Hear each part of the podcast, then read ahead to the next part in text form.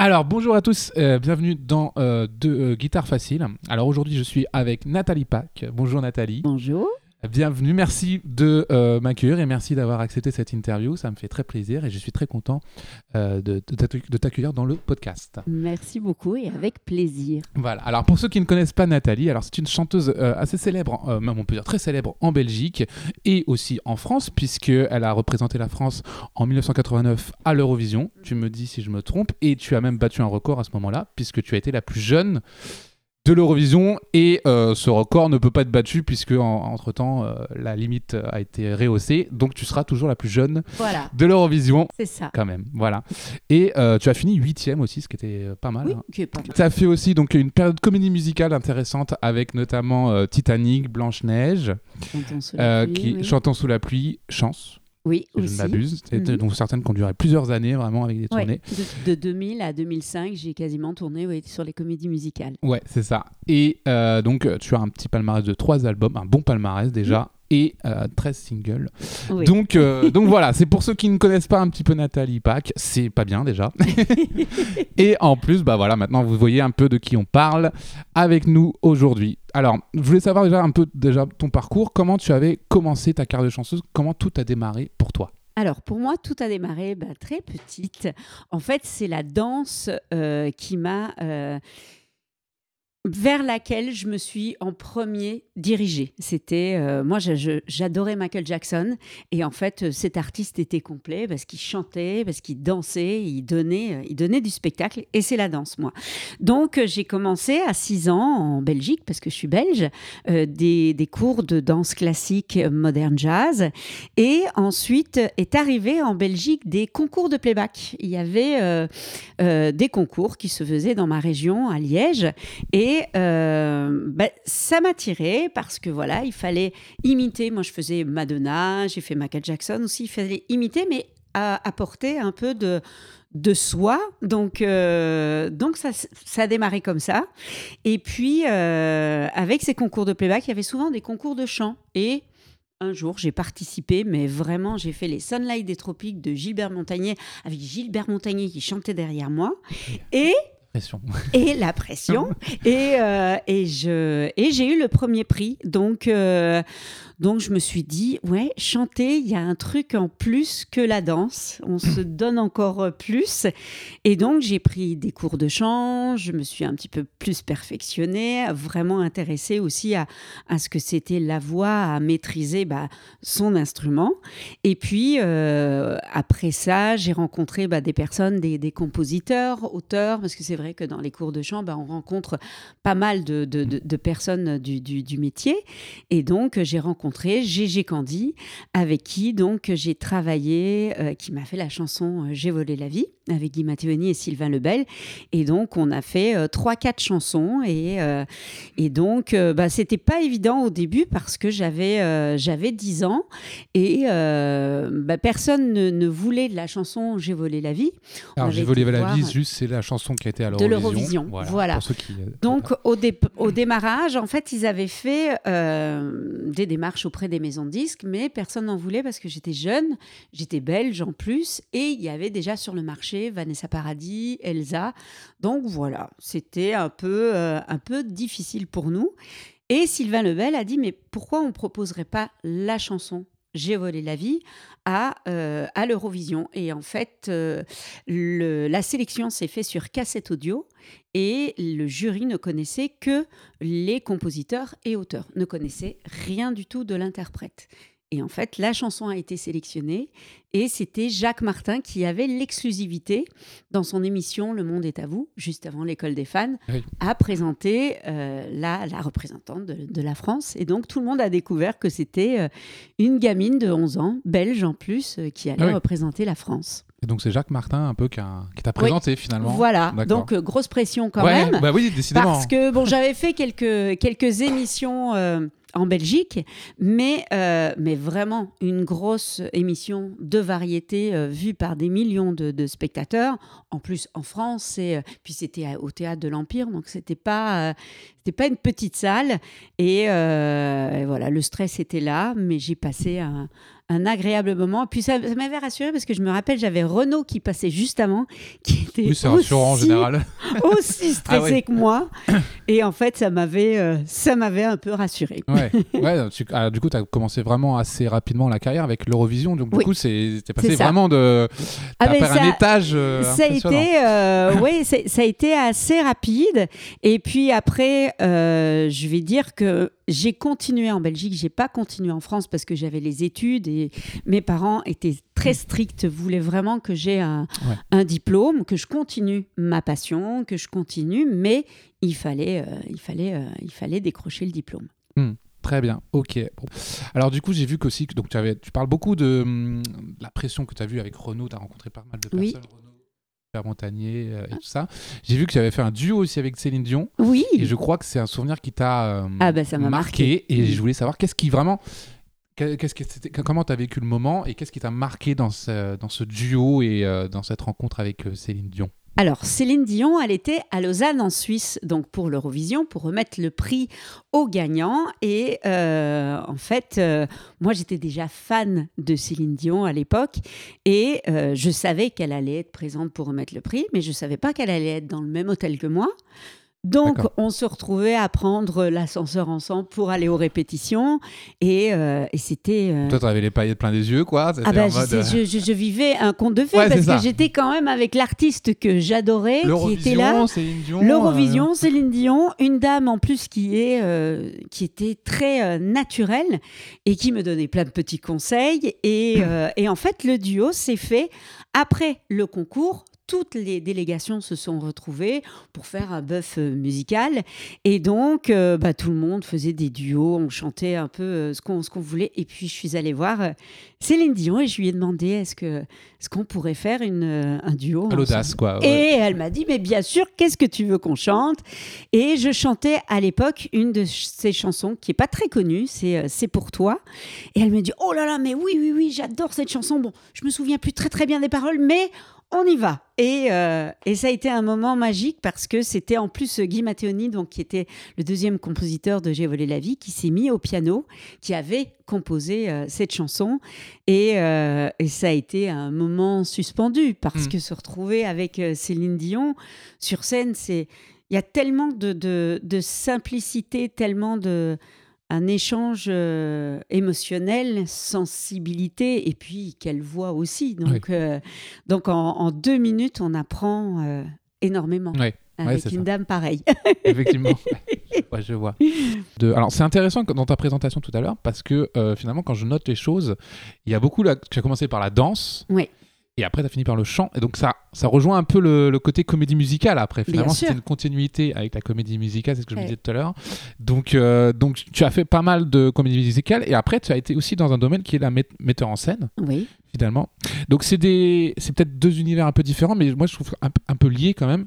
Qu'est-ce que tu aimes vraiment dans le fait de mettre en scène, qui est quelque chose qui est complètement. Enfin, différent du chant finalement Mhm. d'interprétation mais en même temps il y a une part d'interprétation à travers euh, le, le- voilà ce que tu dois mettre en scène qu'est-ce qui te plaît vraiment là-dedans dans cette mise dans la mise en scène? La mise en scène, moi, c'est euh, aimer transmettre déjà. Tout, euh, tout ce que j'ai vécu, tout ce que... euh, C'est vrai que la comédie musicale, ça m'a énormément... C'était vraiment un rêve pour moi de, faire partie des comédies musicales. C'est d'ailleurs pour ça que j'ai fait des humanités musicales en Belgique, euh, en théâtre, pour justement me former, avoir la danse, avoir le chant, avoir le théâtre. Et, c'est vrai que quand on fait bah, Chantons sous la pluie, Titanic, Chant, ça a été quand même des grosses comédies musicales avec, avec des musiciens, 50 musiciens de- dans des opéras, à, à- à- à côtoyer des, des artistes aussi bien de, de variété, mais aussi de comédie musicale, d'opéra, notamment dans la Mm. comédie musicale Titanic. Donc ça forge en fait. Et arrive un moment où euh, on a envie de transmettre cela et euh, se présente, bah oui, des, des, des, moments où on me demande de, mettre en scène euh, des choses. Et, et, ce que je trouve super intéressant, c'est que là, la particularité, moi, que j'ai dû transmettre, c'était autant à des cascadeurs qu'à des comédiens, qu'à des chanteurs.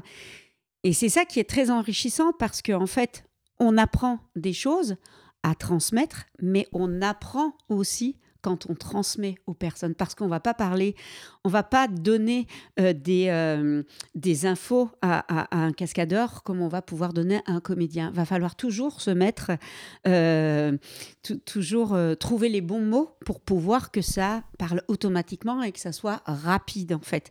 Et, ce que moi j'aime dans, la mise en scène, c'est bien sûr bah, de créer, de, de, pouvoir créer moi sur ma feuille un rôle et puis de transmettre ça à, un comédien et de voir l'évolution bah, du personnage qu'on a, qu'on a créé et de voir l'évolution bah, par la personne qu'on a en face et puis de pouvoir diriger euh, la personne. Et, bien sûr, ce qu'on a mis sur, euh, sur la feuille prend un volume complètement différent avec le comédien qu'on a en face de soi. Alors, c'est vrai qu'il y a pas mal de trucs moi, que j'aimerais bien aborder, c'est par rapport à la comédie musicale. Mhm. Parce que finalement, euh, alors pour ceux qui nous écoutent, c'est quand même quelque chose d'assez difficile, la comédie musicale, on se rend pas compte parce qu'il faut à, chaque fois danser, contrôler le souffle, parce que ça, tu peux en parler euh, dans le chant, c'est très important. Et aussi euh, jouer un rôle.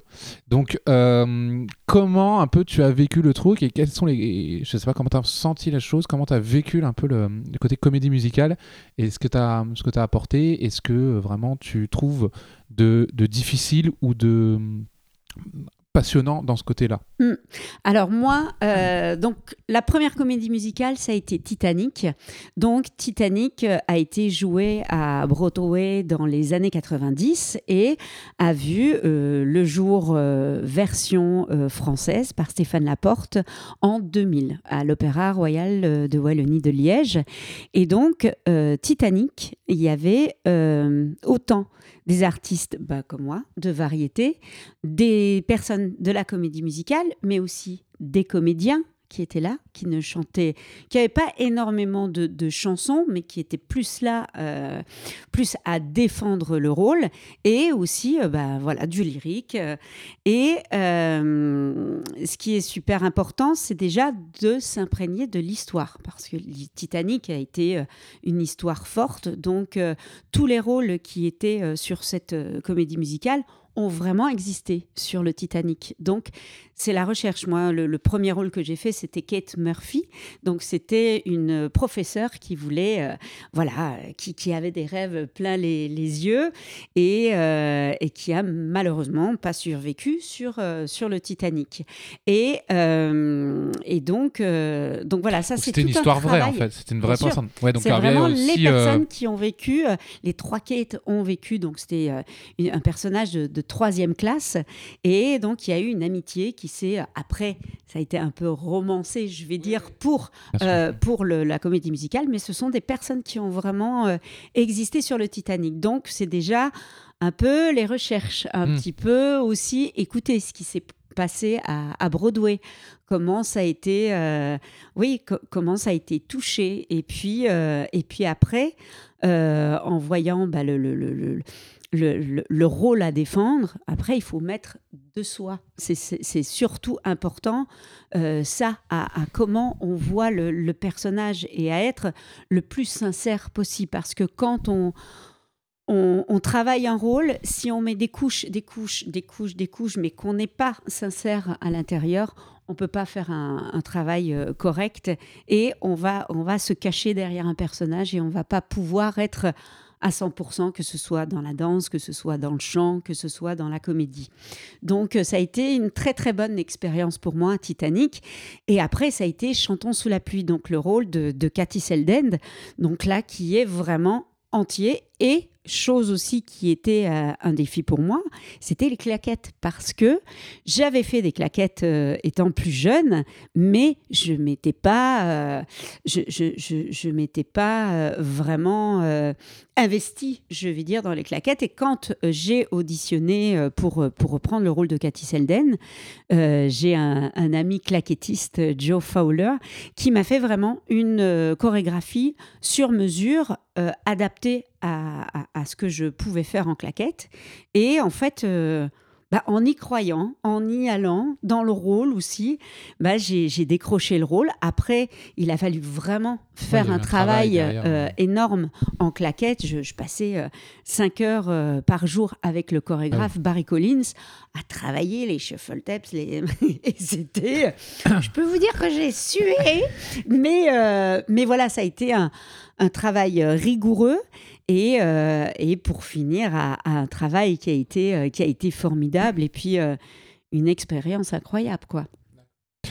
juste une fois encore une dernière pour la comédie musicale par rapport à Titanic, le fait que tu aies joué une personne qui a existé, est-ce que ça t'a rajouté, je sais pas, une pression supplémentaire ou comment tu l'as vécu, on va dire, parce une que pression et puis l'émotion parce que euh, moi, je me souviendrai toujours la première euh, répétition euh, qui était que piano avec tout le monde pour voir l'espace, comment ça allait se passer. C'était l'embarquement sur les canaux de sauvetage. Et bah, bien sûr, on a bah, ceux qui restent sur le bateau et on sait l'échéance qu'il y a.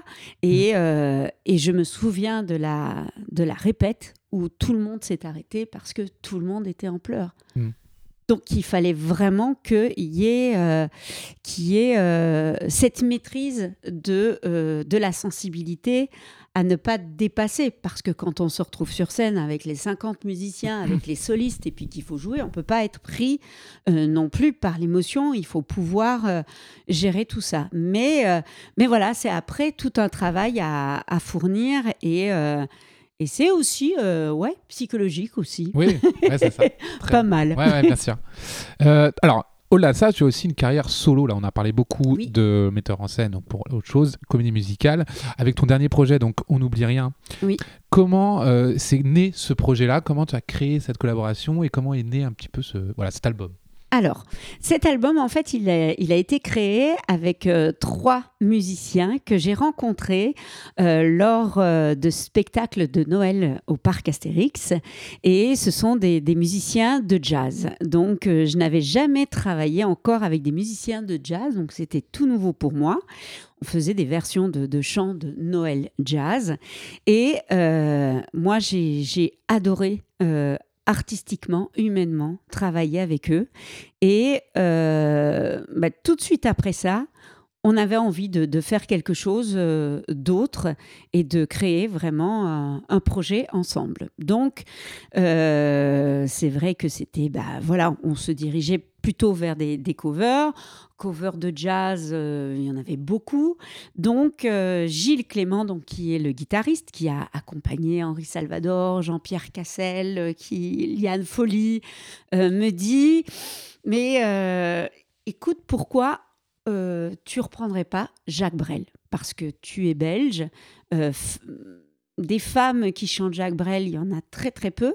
Donc pourquoi pas construire euh, un projet là-dessus? Donc je dis bon, s'attaquer à du Jacques Brel, c'est quand même voilà. Un monument un peu. C'est un monument. Et puis on prend pas une chanson comme ça et puis on la chante pas. Il faut, faut que voilà, ça soit réfléchi, que quelles chansons vont m'aller. Donc donc il y a eu un temps euh, de digérer en fait hmm. l'idée. Et puis euh, j'écoutais beaucoup Jacques Brel, bah, bien sûr les chansons populaires, mais aussi des chansons euh, moins connues comme Les paumées du petit matin. Et je me suis dit, ouais, allez, on y va, on fonce. Et puis j'ai acheté un livre sur Jacques Brel. Je me suis vraiment. ça a été important pour moi de, de, vraiment connaître son histoire pour pouvoir pour pouvoir défendre en fait ces chansons. Et, euh, et donc, on a d'abord fait un choix euh, musical sur ce qu'on allait faire, ce qu'on n'allait pas faire. Et après, ça a été comment on fait? Parce que, ben voilà, il fallait soit production, soit. et c'était très compliqué à cette époque-là. Donc. Donc, qu'est-ce qu'on a fait? On a mis en place une, une cagnotte. et comme j'ai pas mal de fans, pas mal d'amis aussi qui voulaient voir un, nouveau projet. Euh, bah voilà, on a lancé une cagnotte et puis bah, l'argent récolté, on a fait euh, cet album. On a enregistré en deux jours. Et euh, donc, je ne vous raconte pas le travail derrière, euh, combien de temps on s'est vu, combien de temps à répéter entre nous pour préparer, pour, trouver aussi une, une, couleur pour chaque chanson. Parce que ce qu'on voulait faire, c'était redécouvrir les chansons sous une autre forme. Bien sûr, ne pas déformer les, choses que, Jacques Brel avait mis en place, mais redécouvrir, redécouvrir euh, la chanson. Et donc, euh, bah, ça nous a mis euh, à peu près 6, 8 mois à, faire, à faire tout ça. Et j'ai vraiment mis bah, tout. J'ai été jusqu'à la création du design de la, de la pochette, de, de, de l'album, et puis mis en place tout ce qui est à, pour l'écoute sur les plateformes, etc. Donc, mmh. ça a été vraiment un travail euh, du début à la fin, complet, je veux dire, euh, complet. Et, euh, et, très heureuse d'avoir d'avoir fait ça avec, avec l'équipe, avec Gilles Clément, Éric Dervieux aux percussions et Cédric Caillot à la, à la contrebasse. Et puis, et puis bah, ce qu'on souhaiterait, c'est de faire bien sûr le spectacle. Alors, on avait eu des opportunités avant Covid d'aller le, le, jouer à Dubaï et je voulais justement mettre en place ben, euh, que ce soit filmé pour pouvoir avoir des images, pour pouvoir aussi euh, tourner en, Belgique, en France. Et malheureusement, avec le Covid, tout ça, c'est un petit peu euh, le château de cartes, c'est complètement volatilisé. Et, voilà, remettre en place les choses pour le spectacle, j'aimerais vraiment le faire, mais je voudrais une équipe derrière moi de, tourneurs et, et d'agents parce que, parce que j'ai énormément investi euh, de moi. Et malheureusement j'ai pas le temps euh, pour pouvoir euh, parce que c'est vraiment une organisation et puis aller taper aux portes. Et, et c'est vrai que vendre me vendre moi c'est très compliqué. Il y a des artistes qui arrivent à faire ça, mais moi j'ai du mal à aller taper aux portes, de dire que je suis la meilleure, de dire oh j'ai un super. C'est plutôt le rôle des agents pour le coup. C'est compliqué pour moi. Voilà, il y, a, pas mal d'artistes qui y arrivent, mais moi je ne me sens pas la force. Je me sens pas la force à, être sur scène, à, à, défendre mon projet. Il y a aucun souci. On me dit dans une semaine tu es sur scène.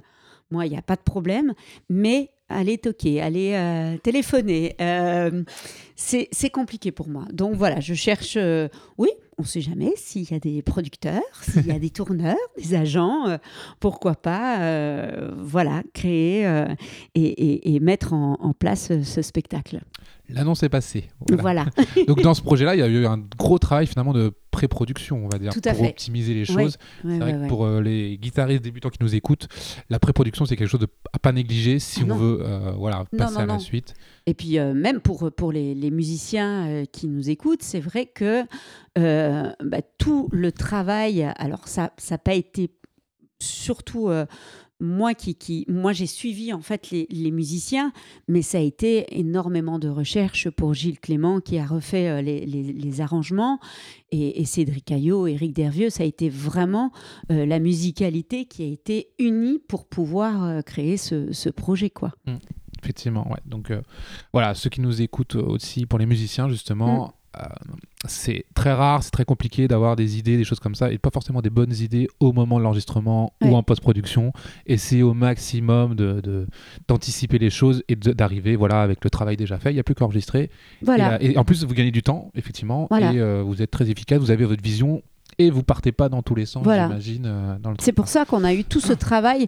On avait euh, très très peu de jours pour, euh, pour le studio, parce que voilà, ben, un studio, c'est pas, pas donné non, plus.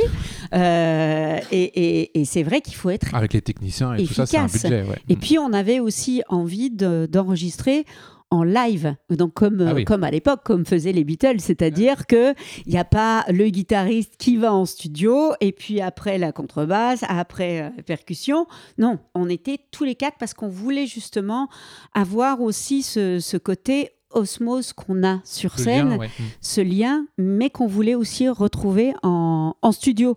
Donc, euh, donc, effectivement, tout le travail euh, qui a été euh, de recherche, euh, moi, je me souviens qu'on répétait euh, pour, pour, pour Vesoul, on, a, on a commencé à vouloir démarrer que avec percussion, que avec...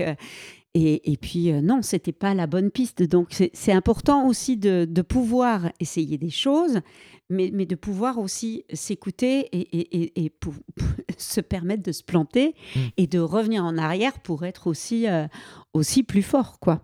C'est ça, c'est Ouais. c'est toujours aussi une remise en question. Après, il faut se dire aussi, OK, ça, on touche plus parce que si on revient, si on, on, fait jamais le, le projet, quoi. Ouais, ça, il y a un moment Ah donné oui, oui, il y a un où il faut, faut. pouvoir trancher, laisser et, et, ouais. et, trancher. Ouais, très bien. Alors, très bonne transition du coup, puisque il y avait une petite partie que je voulais voir pour euh, les guitaristes, pour les musiciens en général, c'est la partie Mm. concert, justement. Oui. Parce que tu, tu parlais de live, tu as fait beaucoup de live. Ouais. Est-ce que toi, donc en tant qu'artiste, tu as des. Oui, interprète, est-ce que tu as des méthodes, des rituels particuliers pour avoir un concert? Alors, pour avoir un concert, ben, ça va être surtout euh, pendant les répétitions où euh, ça va être euh, la rigueur pour euh, les morceaux parce que c'est vrai que moi bah, j'ai euh, j'ai des morceaux qui, qui datent des années 90 et euh, j'avais fait un, un concert acoustique avec guitare et percussion et c'était très important de ne pas perdre le côté que les fans connaissaient la chanson, donc c'est-à-dire la structure, mais c'était important aussi de donner quelque chose de neuf, une écoute neuve. C'est pour ça qu'on avait vraiment joué sur guitare, percussion pour pouvoir redécouvrir euh, les morceaux. Et après, euh, une fois qu'il y a euh, les concerts qui sont lancés, euh, ce qui est très important, c'est d'avoir ben, une super écoute, de bons retours Oui. pour nous, pour, euh, pour avoir euh, cette osmose euh, qui est euh, de répétition, mais de l'avoir aussi sur scène et d'avoir euh, d'avoir un super son parce que c'est super, euh, c'est très très important parce qu'on peut avoir une qualité euh, de travail, que ce soit dans la voix, que ce soit dans les musiciens, mais si on n'a pas le son qui suit, bah, c'est euh, c'est compliqué pour nous et c'est compliqué aussi pour le public. Mm, Absolument.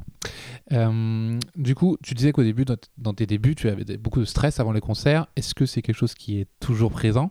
Oui. oui, oui. oui. Et alors, comment tu gères, Oui, toi, le pire en stress? pire. Ah, c'est pire en pire. Ah, bon. Alors, moi qui me disais peut-être que ça va être de, voilà, ça va être de mieux en mieux. Ah non, non. Alors j'étais stressée quand j'étais euh, plus jeune, mais j'avais euh, l'inconscience en Oui, fait. jeunesse, peu. J'avais la, la jeunesse qui était là.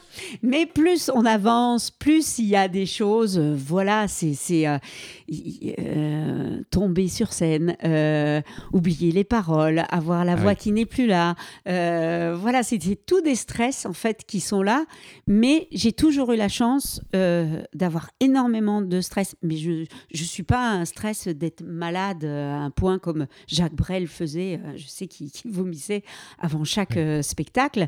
Moi, je ne suis pas encore à ce niveau-là, mais c'est vrai que c'est un stress monstrueux. Mais une fois que je suis sur scène, c'est terminé. C'est euh, la magie qui opère et c'est euh, de profiter euh, de, de- du moment que je, je suis sur scène et, et quelque part, c'est c'est la- Nathalie Showwoman qui, Ouais. qui, qui prend, qui, prend, qui prend place. D'accord. Donc finalement, tu, enfin, tu cherches, tu cherches pas forcément à gérer le stress avant le concert. Enfin, tu as des rituels peut-être. J'ai des rituels, bien sûr. J'ai euh, bah, l'échauffement euh, euh, vocal, le- le- la respiration, surtout, parce que c'est surtout ça qu'il faut, euh, qu'il faut pouvoir, pouvoir maîtriser, parce que bah, quand on est stressé, on a plus vite la, la gorge qui est sèche. On a, euh, voilà, donc il y a plein de petites méthodes, des petits rituels que, que chacun a, que, que moi j'ai, et, euh, et voilà, et essayer d'être... euh, d'être le plus sincère possible. Et je pense que ce stress, bah, quand je l'aurai plus, il faudra que je me remette en question. Parce que ça fait plus de 30 ans maintenant que je, je fais ce métier et il n'y a pas une seule fois où je suis montée sur scène où il n'y a pas ce, ce côté de. euh, je pense que c'est parce que aussi on a envie de bien faire et de donner le maximum au, au public et, et de ne pas tricher. Ouais. Donc, euh, donc voilà. Ouais, non, mais c'est deux points très intéressants. C'est-à-dire que le stress, finalement, bon, on l'a- on l'a beaucoup entendu, c'est quelque chose qui revient. C'est, Mm. On l'a de toute évidence, on Mm. l'a tout au long de sa carrière. Et euh, généralement, il part, on va dire, enfin, il s'atténue pendant le concert et Ouais. on- on- ça nous permet de le libérer. Et voilà, il faut, faut effectivement trouver des petits rituels pour pas perdre les moyens au début. Bien sûr. Bien sûr. Euh, par rapport à tout ce qui est concert, est-ce que tu as une anecdote, une petite expérience euh, marrante que- qui t'a marqué euh, parmi tes concerts? Ah, il y en a beaucoup, hein, mais j'imagine. Il y en a plein, il y, y en a, il y en a plein. il se passe toujours des choses incroyables. Là, ici, dernièrement, je faisais des, les, chants de, Noël au parc Astérix et euh, on a une scène qui est euh, très proche du public, qui, qui a un passage en fait. Et, euh, et ce que j'adore, c'est... bah, c'est c'est les enfants en fait qui sont là, qui sont admiratifs et, et, et, c'était très rigolo parce que j'ai j'ai une enfant qui, qui vient entre deux chansons et Madame, je peux vous parler? Et puis, euh, bah, bien sûr. Euh, donc, je, voilà, je, demande aux personnes de patienter un peu. Et euh, vous pouvez me faire Vive le vent, s'il vous plaît, parce que j'adore cette chanson, je l'écoute. Mais vraiment, un moment euh, où euh, tout s'arrête Ouais, ouais. et euh, cet échange avec, lien, ouais. avec cette petite de ouais elle devait avoir 6-7 ans et mais ça a été vraiment un, un moment un, un moment arrêté et avec les yeux qui pétillent et, et en fait je dis aux musiciens c'était c'était pas la chanson qui était prévue à, à ce moment-là je dis on, on- on change on fait et en fait, euh, bah, pendant les, les trois minutes de la chanson, la, la gamine, je l'ai fait aussi chanter. Et, euh, et ça, ça a été un, un- un merveilleux moment parce que j'ai vu les, ouais, les, les étincelles dans, dans les yeux. Et puis, et puis après le, le spectacle, merci beaucoup, merci Mm. beaucoup, madame. Et ça, c'est, c'est un des, des plus beaux cadeaux qu'on peut, euh, qu'on peut avoir après un, un concert. Ouais. Quoi. Très bien. Et alors, pour finir un petit peu cette partie concert, qu'est-ce que tu pourrais donner comme conseil aux guitaristes euh, et aux musiciens en général qui vont sur un concert, qui sont stressés Ouais. ou qui savent pas trop euh, quoi s'attendre? C'est peut-être leur premier concert. Est-ce que tu as un conseil à donner à tous les musiciens? Alors, conseil, moi, c'est de bien préparer son concert. C'est vraiment de, répéter euh, un maximum, de connaître ses morceaux euh, par cœur, mais de pouvoir aussi se laisser un côté euh, spontané. C'est-à-dire que quand vous allez être au concert, bien sûr, vous avez bien répété, c'est de prendre chaque minute. Chaque minute qui, qui, qui, qui, est, euh, qui est devant vous, que, que le public réagisse. Prenez, prenez vraiment euh, un maximum de, de plaisir, de confiance aussi, mais d'être aussi à l'écoute, à, du public parce que, voilà, vous avez votre répertoire, mais euh, le public va peut-être plus réagir à, à des morceaux rythmiques et vous allez voir que ça va peut-être être un public qui va être un peu plus, un peu plus à, à vouloir écouter, être dans l'ambiance et peut-être moins à apprécier euh, quelque chose de, plus lent. Ben c'est, de se donner aussi euh, ben, des défis, de se dire ah bah ouais, je peux, je peux me permettre de, de faire une petite euh, ouais, de, de, se faire un petit écart et de, et de reproposer une chanson voilà qui, qui est peut-être prévue un peu plus tard, mais mais de se donner aussi des, des défis et puis de de profiter vraiment chaque instant quand on est sur scène parce que chaque moment est différent. Quand, euh, quand moi, j'avais euh, bah, l'expérience des, comédies musicales et contourné euh, dans, plusieurs opéras en France, puis on est, allé à Montréal, euh, avec chaque équipe de, musiciens, de danseurs, de, choristes. Chaque, c'est différent et, il faut vraiment prendre un, maximum d'échanges qu'on a parce que bah, ça nous enrichit en fait. Et, euh, et c'est ça qui nous fait avancer.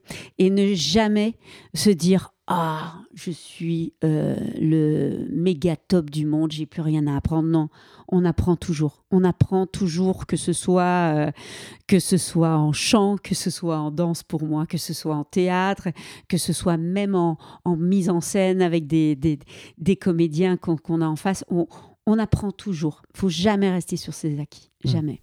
Oui, et puis d'autant plus que quand on arrive comme ça un peu trop serein sur de soi, c'est à ce moment-là des fois que Voilà. il y a un truc qui va nous remettre un peu dans le voilà. dans le droit chemin en voilà. mode ah ouais, eh ben tiens. Et, et on est humain, on est humain, donc euh, bah voilà, si on a euh, vécu des choses un peu compliquées, qu'on a euh, un concert le soir, euh, on a vécu des choses personnelles un peu, bah ça va se ressentir dans la voix, ça va, et il va falloir travailler autrement, euh, passer le, le message autrement. Mais euh, et ça, ça nous enrichit en fait. Ça nous enrichit. Euh, très bien. Alors, toujours un peu dans la partie concert, parce que tu avais beaucoup collaboré aussi avec la partie album. Comment tu collabores avec les guitaristes, avec les musiciens pendant les enfin avant le concert ou en préparant, ouais, en préparant le concert ou en préparant le, le studio? Est-ce que, enfin notamment avec les musiciens, est-ce qu'ils sont un peu particuliers, on va dire, un univers un peu particulier, ou est-ce que les guitaristes ils ont une petite patte un peu bizarre ou euh, Alors, tu les euh, prends différemment Non, ça dépend, ça dépend euh, de chacun. J'ai eu l'occasion de travailler avec beaucoup de, de- de guitaristes pour des concerts, pour les studios aussi, pour des émissions télé. Et ben, chacun a sa patte, chacun a son euh, tempérament, je vais dire.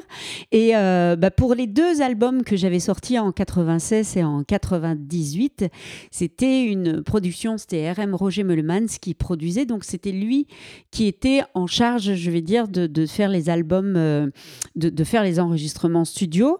Donc, euh, je n'étais pas directement comme. Euh, Pour l'album On n'oublie rien de Jacques Brel, euh, je ne voyais pas les, guitaristes.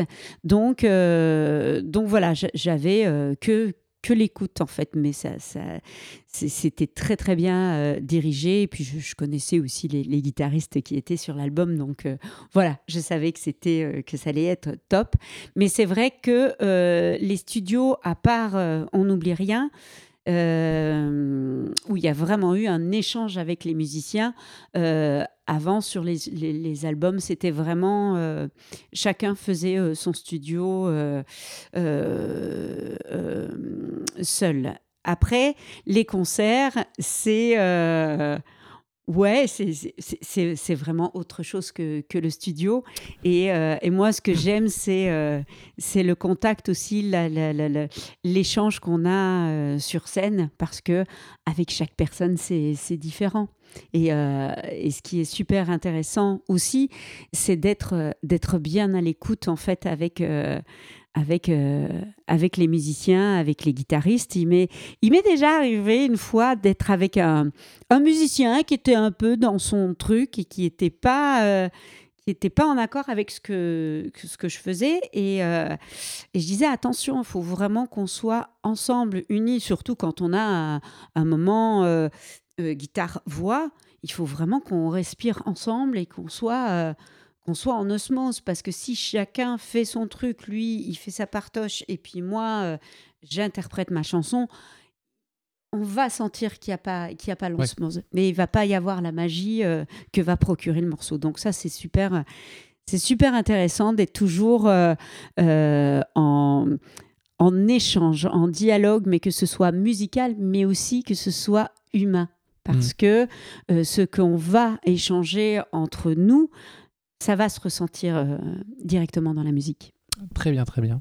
Euh, Est-ce que la, guitare, selon toi, il y, y, y a quelque chose dans, tes chansons particulières ou euh, c'est un instrument, ou c'est plus le piano? Est-ce qu'il y a un instrument dominant, on va dire, ou que tu aimes mettre en avant dans euh, tes chansons ou dans tes concerts? Est-ce qu'il y a un petit truc euh, Tu as une petite préférence ou- Ouais, euh, le piano pour moi c'est plus euh, des. J'ai fait des pianos voix, j'en ai fait deux, et c'est vrai que c'est c'est un côté plus intimiste pour moi. La guitare, c'est une ouverture plus plus grande où on peut se permettre d'avoir d'avoir plus de, de, de musicalité. Je sais pas, c'est c'est quelque chose qui est un peu plus. euh, on peut avoir plus de basse, on peut avoir plus de... Pour moi, c'est c'est- c'est, euh, c'est vraiment intéressant. On peut, on, peut faire, euh, on peut faire beaucoup de choses, bien sûr, avec un pianiste, mais avec un guitariste, ça, ça ouvre, euh, ça, ça ouvre un peu plus les, euh, les différentes projections. D'accord, très bien. Euh, alors, presque on arrive sur la fin de l'interview. Déjà Ah oui, c'est vrai. Ah, on s'est bien amusé. Euh, Est-ce que tu aurais des conseils que tu pourrais donner à un musicien là, qui est encore un petit peu seul chez lui, qui, qui, qui débute, etc., qui aimerait un peu euh, se booster? Est-ce que tu aurais des conseils pour l'aider dans son apprentissage et puis pour peut-être voilà, aller plus loin, à faire des petits concerts de temps en temps, etc. c'est euh, d'être à l'écoute un maximum de musique déjà. C'est euh, si voilà, il est attiré par le jazz, bien sûr, d'aller voir euh, toutes les formes de guitare différentes de jazz, mais aussi aller dans le classique, aller dans le, la bossa, aller vraiment voir les univers différents, parce que ce qui est important, c'est d'aller piocher en fait. Il va y avoir des, ouais, peut-être euh, une musicalité dans la bossa qui va peut-être apporter, ah bah tiens, oui, je, je- je pourrais peut-être faire cette forme-là dans ce morceau. Et, euh, et, et, et- et, hum, c'est super déjà intéressant d'écouter euh, tout cela. Après, c'est de, de bien sûr travailler son instrument parce que ça, c'est c'est quelque chose qui est, euh, qui est euh, fondamental et euh, pour pouvoir aussi, euh, parce que moi je suis pas guitariste, mais c'est important euh, d'avoir la souplesse, je pense, niveau du, du doigt, niveau de... Donc c'est de, de faire un maximum de travail et, et surtout prendre plaisir dans, dans chaque chose qu'on fait. Dans le travail, je vais dire que il faut la passion. Il faut pas se dire ah allez, je vais travailler deux heures de guitare et or qu'on qu'on n'a pas envie quoi. C'est aussi l'envie, c'est de se dire euh, ok ben je vais travailler. euh, je sais pas moi, je vais travailler euh, allez quatre fois par semaine le matin, une heure au moins euh, la guitare pour pour ne pas perdre aussi tous les tous les acquis parce que c'est vrai que ça revient, mais plus on va travailler, plus on va avoir des. Moi, je- ben voilà, quand je travaille pas ma voix, euh, ça fait 30 ans que qu'elle est travaillée, mais c'est vrai que je vais perdre un petit peu des, des- des facilités, Ouais. où je vais devoir bah, retravailler certaines choses pour avoir euh, la facilité. Donc, euh, donc voilà, c'est c'est vraiment être, ouais, je pense, rigoureux. euh, aller voir, euh, ne jamais se, se laisser euh, submerger par, par, euh, par des choses, euh, pas de négatif aussi, Hmm. parce que c'est- optimiste. Voilà, Ouais. être toujours euh, positif et, et avancer. D'accord. Alors, toi, tu disais que tu, avais fait du tu faisais du piano. J'en ai fait un Euh, petit peu tu plus. parlais aussi de la rigueur du travail. Combien de temps tu penses que c'est intéressant de faire, sans être euh, comme toi, euh, très. Enfin, faire des concerts, des choses comme ça, mais pour débuter, pour vraiment avoir. Combien de temps tu considères qu'on voit une évolution et qu'on peut progresser dans un instrument tu, tu parlais de manière régulière. Combien tu estimes de, de temps par semaine, peut-être, pour progresser? Moi, je pense que si on a le temps de, de pouvoir travailler son, son instrument, une heure au moins tous les jours, ce serait, euh, ce serait vraiment l'idéal. Après, quand on peut pas, quand on travaille, quand on fait, Ouais. euh, voilà, quand on a des enfants, quand euh, ce qui, ce qui est bien, c'est de, c'est au moins de se dire, allez, deux fois par semaine, au moins, je, je fais une heure, une heure et demie de de- d'instruments pour, pour pouvoir euh, bah, avancer, quoi. Ouais. Pouvoir Donc, toi, tu, garder. tu aurais tendance à dire qu'il faut faire un petit peu, entre guillemets, tous les jours Ouais. ou beaucoup, deux ou trois fois par semaine Voilà, c'est ça. Pour Plutôt moi, c'est euh, c'est ça qui est intéressant. Et aussi euh, avoir des moments parce que euh, que ce soit le chant, que ce soit un instrument, je pense qu'il faut aussi avoir l'envie. Hmm. Parce que moi, si, euh, si par exemple, là, je viens, de sortir de, de, euh, de temps euh, de, spectacle qui était énorme, je, je chantais deux heures par jour pendant quasiment 15 jours, il faut un moment donné où euh, c'est important de se retrouver, pouvoir faire une pause, euh, pour pouvoir euh, ne pas être dans une routine aussi et de redécouvrir le plaisir. Parce que si on a quelque chose qui est systématique, systématique, après ça devient un travail et on n'a plus le cœur, on n'a plus le... On n'a plus, ouais, on perd un peu l'âme en fait Ouais. et la sensibilité. Donc, donc c'est important d'avoir de, de- des moments où se dire, euh, ben voilà, aujourd'hui j'ai pas, pas envie de chanter, donc c'est important de, de se laisser aussi euh, respirer et voir autre chose parce que ça nous permet aussi de, ben voilà, d'aller d'aller chercher d'autres d'autres choses qui vont qui vont nous nourrir.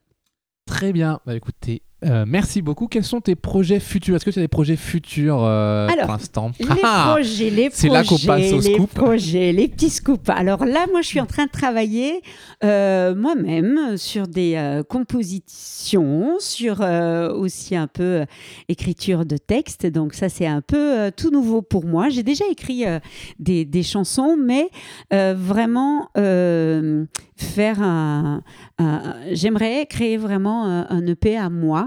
Euh, donc là, pour le moment, je suis dans les recherches euh, voilà, musicales, à écouter pas mal de choses, à, écrire, à, tester des choses.